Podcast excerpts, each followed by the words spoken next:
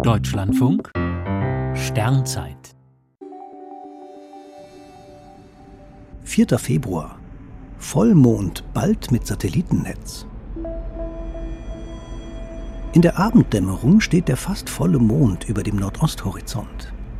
Sein Licht erhellt die kommenden Nächte und schon bald könnte das Projekt Moonlight für Handyempfang überall auf dem Mond sorgen. Europas Weltraumorganisation ESA hat jetzt den Bau eines Satellitennetzes angeregt, das überall auf dem Mond Kommunikation und Navigation ermöglicht. Künftige Missionen müssten dann nicht mehr selbst die technische Ausstattung mitführen, um Daten zur Erde zu übertragen oder sich auf dem Mond zurechtzufinden. Moonlight heißt Mondlicht, aber auch Mondleicht.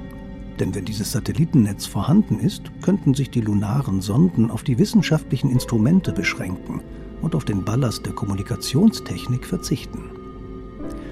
Alle Mondmissionen könnten diese Dienste gegen Bezahlung nutzen, ähnlich wie man für ein Handy auf der Erde bezahlt.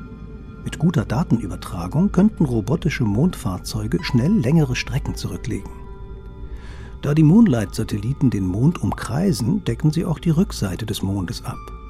Dort ließen sich Radioteleskope aufbauen, die ungestört von irdischen Funksignalen in die Tiefen des Weltalls horchen.